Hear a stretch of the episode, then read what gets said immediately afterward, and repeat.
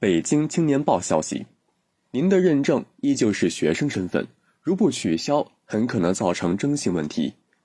临近春节，很多年轻人会收到自称各大网贷平台客服的电话，声称能利用共享屏幕的方式进行贷款并取消认证。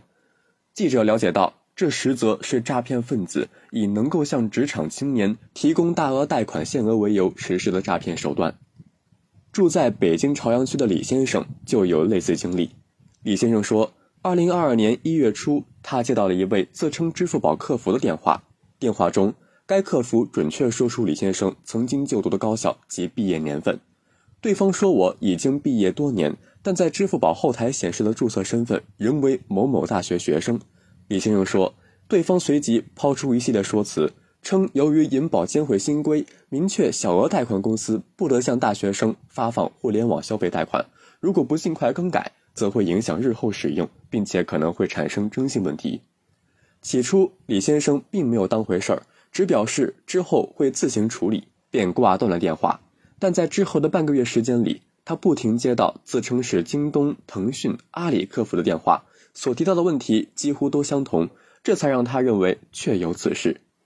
李先生说：“一月十五号，在外办事的他又接到了一个显示为浙江湖州的来电。从第一月来看，来电号码正是淘宝等公司的重点发展区域。接通电话后，对方声称自己是支付宝客服，依旧提醒李先生要更改其学生身份。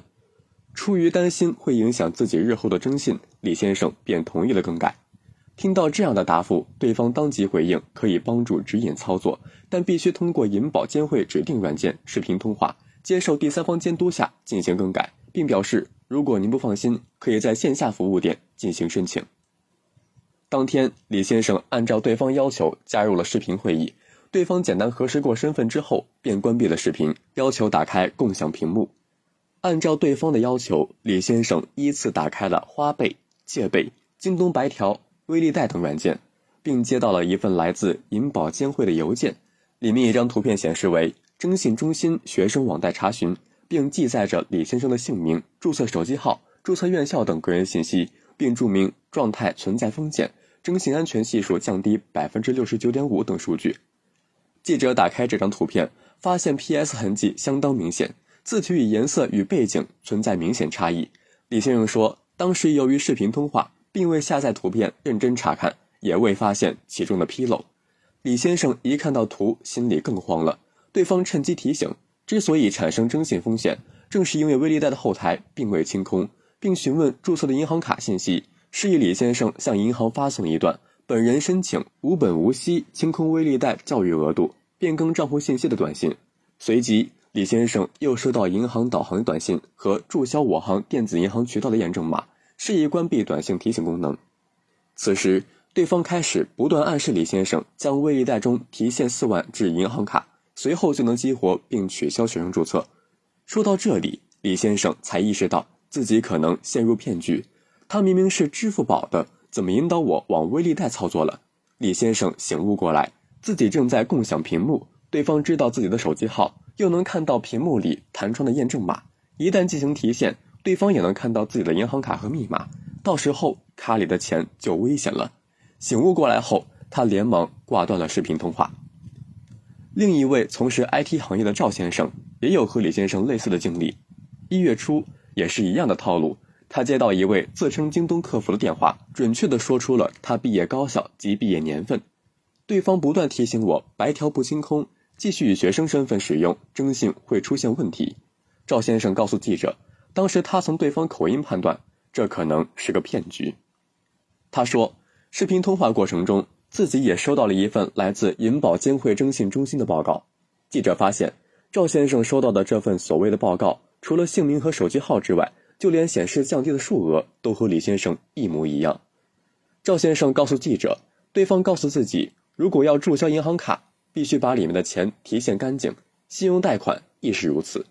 于是，赵先生按照对方要求，给银行发了短信，贷款十八万进入了自己的银行卡。还没挂电话，就接到了九六幺幺零电话，告知自己被骗了，公安机关已经将银行卡冻结。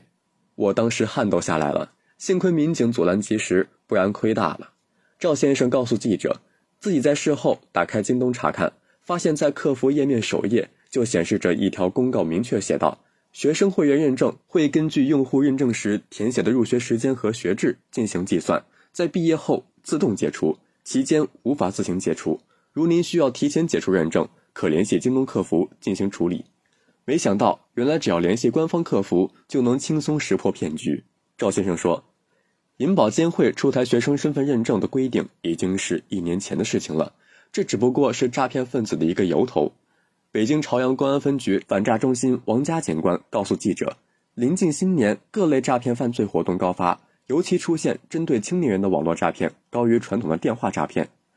他告诉记者：“虽然现在很多年轻人存款不多，但是各大平台都放开各种贷款功能，从某种程度上促进了超前消费。同时，很多年轻人自认为很懂互联网，认为是正规人员指引在正规平台借贷。”就对此放松了警惕，没想到共享屏幕让自己个人信息裸奔。